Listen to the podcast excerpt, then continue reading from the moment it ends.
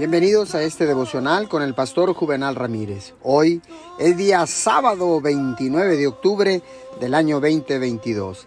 La palabra dice en 2 de Timoteo 1:6 que avive la llama del don de Dios que recibiste. Quiero desafiarlo en esto. No se conforme donde está en su salud, sus relaciones, su carrera o su caminar con el Señor.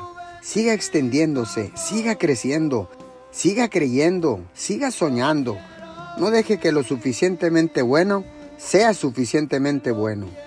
Decídase a convertirse en todo aquello por lo cual Dios lo creó. Es hora de levantar sus estacas, empiece y empaque sus pertenencias. Comience a avanzar, amplíe su visión, haga espacio en su pensamiento para lo nuevo que Dios quiere para usted. No deje que su provisión temporal se vuelva permanente.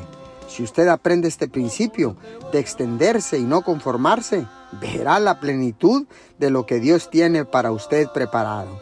Creo que usted va a superar los obstáculos y lograr los sueños como lo hizo Josué. Usted va a recorrer todo el camino hasta su tierra prometida. Señor, gracias. Gracias, tomaré esto como un descanso, Señor, y sé que ahora has infundido nuevas fuerzas en mi cuerpo y sé, Señor, que es con el único propósito de seguir adelante para alcanzar metas, sueños y propósitos para alcanzar la tierra prometida en el nombre de Jesús. Amén y amén.